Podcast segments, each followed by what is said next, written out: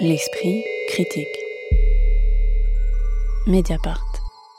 Les Pires est le titre du premier long métrage de Lisa Coca et Roman Guéret, qui s'était fait remarquer avec une mini-série à succès pour Arte intitulée Tu préfères, et poursuivent ici le travail initié sur Chasse Royale, court métrage multiprimé. Leur long métrage semble en mesure de connaître un destin similaire puisqu'il a été sélectionné à Cannes où il a déjà été récompensé par le prix Un certain regard. Le film raconte le tournage d'un film dans lequel des enfants et des adolescents d'un quartier populaire de Boulogne-sur-Mer, la cité Picasso, tiennent les premiers rôles. Il raconte aussi surtout la rencontre et les relations parfois tendues entre ces enfants venant de milieux défavorisés, des adultes travaillant dans le cinéma, notamment Gabriel, réalisateur voulant raconter une histoire proche de ce qu'ils et elles vivent au quotidien dans un film intitulé À pisser contre le vent du Nord, tiré d'une expression ch'ti. Film gigogne, les pires brouillent les pistes entre fiction et réel, entre distance et émotion, en voulant capter à la fois l'énergie et les sentiments de l'enfance et de l'adolescence, et proposer une mise en abîme euh, humoristique et ou théorique des usages et des mésusages de l'image. Alors le film s'ouvre sur un casting avec des très gros plans, des zooms, des dézooms très violents, très rapides, des scènes qui d'habitude disparaissent au montage. Comment est-ce que ça nous fait entrer dans ce film et qu'est-ce que ça dit de vouloir entrer euh, dans ce film qui est aussi un film de casting? Alice Leroy. En fait, on repart euh, d'un, de leur court-métrage précédent, Chasse Royale, qui était aussi euh, articulé autour d'un casting. Et ici, la, première scène de, casting, euh, qui à la fois nous raconte qu'elles sont elles-mêmes issues de ce milieu-là, de ce métier-là, puisque leur premier métier, c'est d'être directrice de casting, spécialiste de casting sauvage et d'enfants. Bah, cette première scène, elle, en fait, elle nous replace en fait dans le dans le court métrage qui s'appelait Chasse Royale, qui se déroulait à peu près dans le même euh, endroit. Euh, cette fois, on est à la cité Picasso, mais on est toujours dans le coin de Boulogne-sur-Mer. Et on retrouve d'ailleurs un personnage, le personnage principal de Chasse Royale, qui ici euh, n'a pas un rôle principal, mais qui a un, rôle important. On en reparlera sans doute. donc cette scène de casting, en fait, elle, elle permet de redéployer le court métrage à l'échelle du long. Et je trouve qu'elle est plutôt euh, extrêmement euh, réussie dans ses portraits euh, qui, effectivement, normalement, n'ont pas vocation, n'ont même pas vocation à exister dans un film. C'est toute cette matière invisible de, l'écriture d'un film. Et elle fait aussi exister une tension qui est celle de, du champ et du hors-champ, puisque dans cette scène-là, le cinéaste et son assistante n'apparaissent pas encore dans le champ, sauf par une espèce de, pirouette de l'assistante qui qui se, prend les pieds dans le tapis.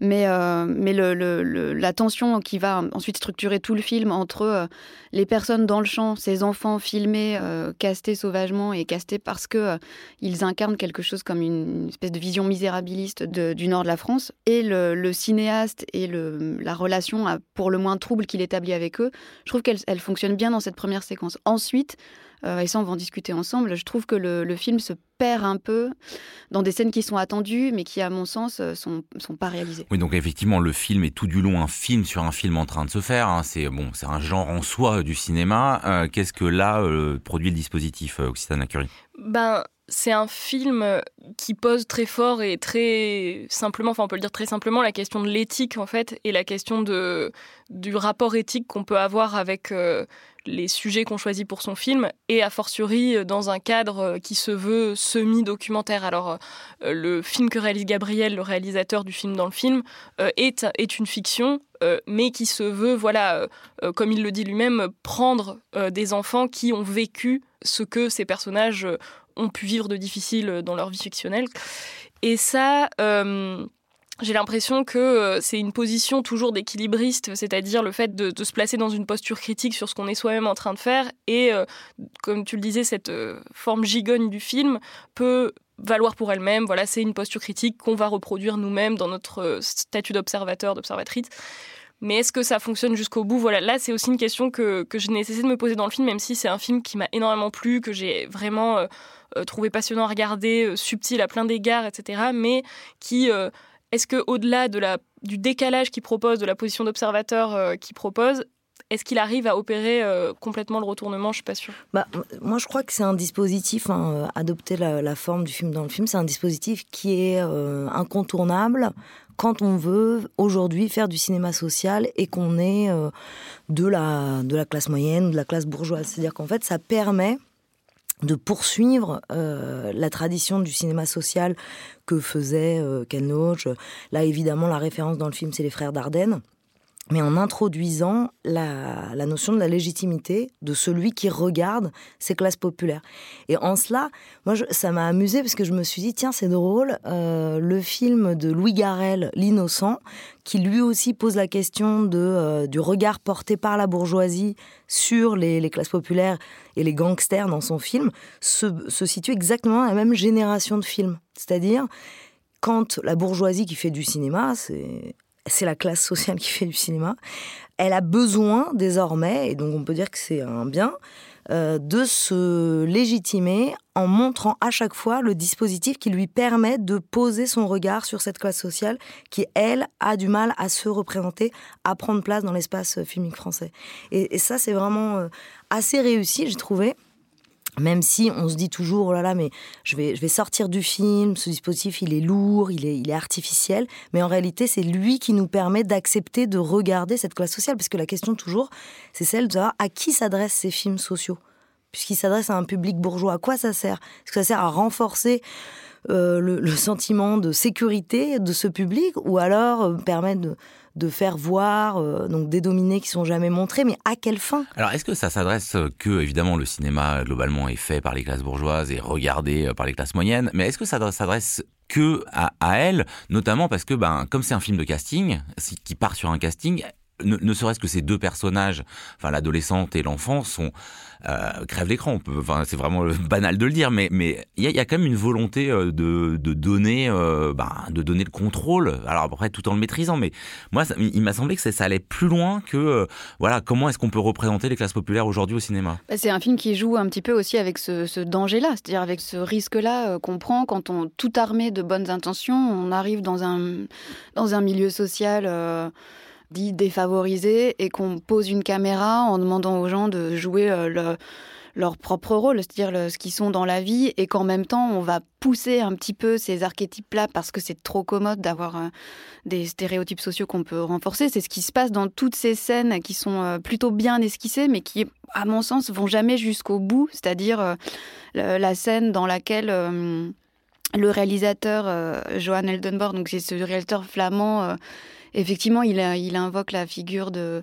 Enfin, il rappelle les frères Dardenne, il rappelle aussi beaucoup Bruno Dumont. Ouais, ouais Le Bruno Dumont de la vie de Jésus. D'ailleurs, je me demande s'il n'y a pas une séquence qui est tournée dans le même quartier que dans la vie de Jésus, dans ces petites bicoques, enfin bon. Ouais, bah c'est ces mêmes euh, mondes sociaux, quoi, et ces mêmes paysages euh, délaissés. Enfin, c'est, donc c'est exactement à ces cinéastes-là qu'on pense, sauf que tout à coup, on a accès à ce qui serait euh, un peu le hors-champ de, leur film, c'est-à-dire euh, comment est-ce qu'ils travaillent euh, avec les acteurs.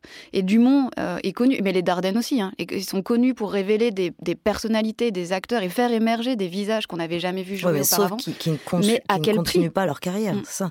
Qu'il y en a un qui, se suicide, celui, il me semble, de la vie de Jésus ou qui finit en, prison. Donc en fait, ils révèlent des visages et des personnalités, le temps du film et de l'utilisation de leur film pour leur propre promotion, mais ensuite ces, ces acteurs-là disparaissent.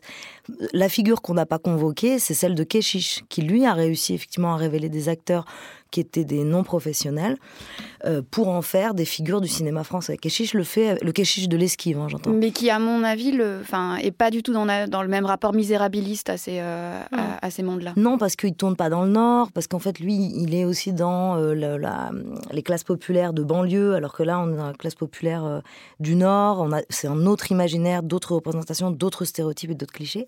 Mais moi, je voudrais juste dire une chose très importante là, c'est que euh, il est question des classes populaires et, effectivement du misérabilisme, mais il est aussi question de la bourgeoisie. C'est ça qui est, qui est, mm. futé dans ce film.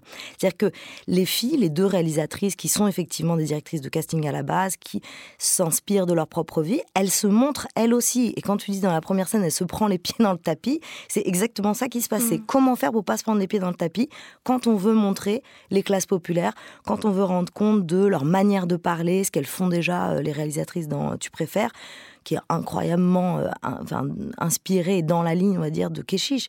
Elle travaille sur la langue de la classe populaire, sur les normes de la classe populaire.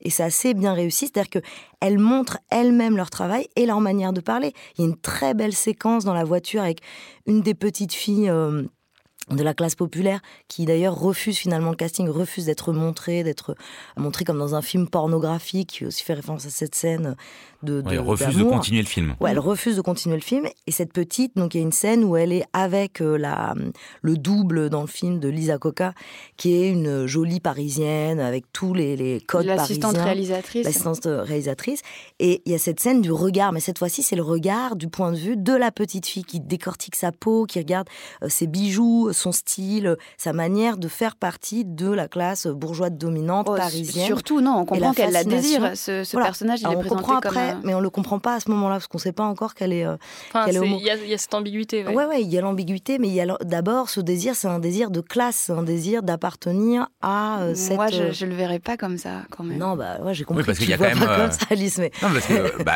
c'est- non, mais c'est intéressant la, la manière dont euh, les deux réalisatrices montrent le désir. Alors parce que là, il y a cette histoire-là, mais il y a surtout l'histoire entre le personnage principal Mm. et euh, l'ingénieur du son, enfin le perchman, euh, Ouais. qui est une manière de montrer le désir, mais où quand même, d'une certaine manière, elle prend le dessus. Ouais, sur, sur cette affaire du regard et du désir, enfin, je trouvais que dans Chasse Royale, il y avait quand même une plus grande mise en danger des deux réalisatrices, enfin, notamment au début de Chasse Royale, euh, cette séquence dans laquelle elle, elle filme Angélique, donc euh, celle euh, qui fait l'objet du, du casting sauvage, par la fenêtre en disant Regarde, là, elle est parfaite, elle chuchote comme ça, elle filme à travers Ouais. la fenêtre. Et on dirait justement une scène de chasse qui fait écho avec le titre du film, qui est aussi le nom du du collège-lycée. C'est le nom Ah, du quartier. ouais.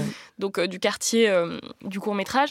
Et euh, là, j'ai l'impression que dans ce long métrage, elles se mettent un petit peu plus en retrait. Euh, elles se mettent effectivement derrière euh, le personnage peut-être de Judith, qui est cette assistante réalisatrice, euh, qui est un peu gauche, qui euh, pose toujours un peu des questions à côté de la plaque, qui sa seule manière d'approcher les petits, c'est de leur demander ah t'écoutes quoi comme musique, enfin comme Ouais, si mais c'était qui la est manière. aussi un stéréotype de la parisienne. hein. Qui est- bah oui, oui, totalement. Non mais c'est et justement Il n'y avait pas que gauche, quoi. non, mais je veux dire, oui mais mais sa gaucherie vient de l'écart qui existe entre elle et les, et les enfants du Ah non, quartier. moi je dirais que ça la sauve. C'est-à-dire la gaucherie sauve l'écart social. En tout cas, elle est sauvée Ouais, par le film. Là où, euh, du coup, euh, ce qui est mis en avant, c'est plutôt ce personnage, effectivement, de Gabriel, qui, malgré euh, la gentille moquerie dont il fait l'objet, est quand même un peu plus antipathique qu'elle, quoi. Et du coup, prend en charge ce rôle du bourgeois euh, déconnecté, euh, bien plus que euh, Judith, qui finalement euh, finit par nouer des liens d'amitié envers et contre tout, avec notamment Lily, un des personnages principaux. Mais une des limites, enfin, pour revenir à la, la- le- ce personnage là, je crois que s'appelle Maëlys, de la jeune fille dont on comprend euh, qui est traitée de lesbienne par les autres, par ses camarades, dont on comprend qu'elle a du désir pour Judith. Voilà, pour revenir à ce personnage-là, moi je trouve intéressant qu'à un moment euh, elle décide de quitter le tournage et que euh, bah, les choses s'arrêtent là. C'est-à-dire que le, en fait chaque scénette qui euh, chaque fois renvoie à une situation de violence euh, symbolique ou, ou réelle dont on a pu avoir des échos euh, ces dernières années avec un certain nombre d'affaires.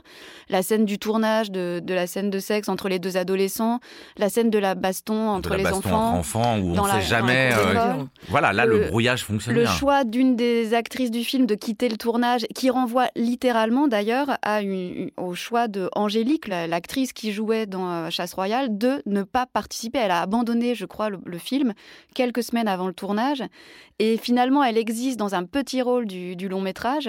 Mais à travers ce personnage de Maëlys qui décide d'abandonner le film, on aurait pu creuser, à mon sens, la limite du film que je trouve euh, enfin, très sympathique et dans lequel on se fait prendre. Et c'est c'est aussi très émouvant. Et il faut dire un mot quand même de la jeune euh, actrice qui joue Lily, Ouais. qui est incroyable. Qui est un qui a une- sosie une- parfait d'Adèle Exarchopoulos. Ouais, complètement. Ah Complètement bon d'accord.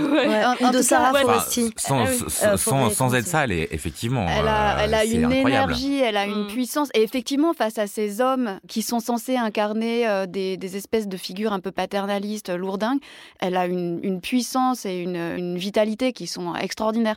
Mais à mon sens, la limite un petit peu du film, c'est qu'il veut sauver tout le monde. Et qu'à la fin, même le Gabriel, Oh même euh, non, Judith, Gabriel, il est pas sauvé. tout le monde est sauvé. Bah, tout la le scène monde du il y concert, a notamment même, si, la a- scène du mur ça, ça se avec la en fissure grande sur le mur. réconciliation. dans le concert de Rémi en plus qui est Ouais. espèce de rap conscient du Nord euh, enfin qui est Ouais, bien. mais je dirais pas que Gabriel. Et à mon sens, c'est un petit peu la limite du film qui, euh, qui veut jamais aller chercher le conflit. Les pires de Lisa Coca et Roman Guéret, c'est en salle depuis le 7 décembre dernier.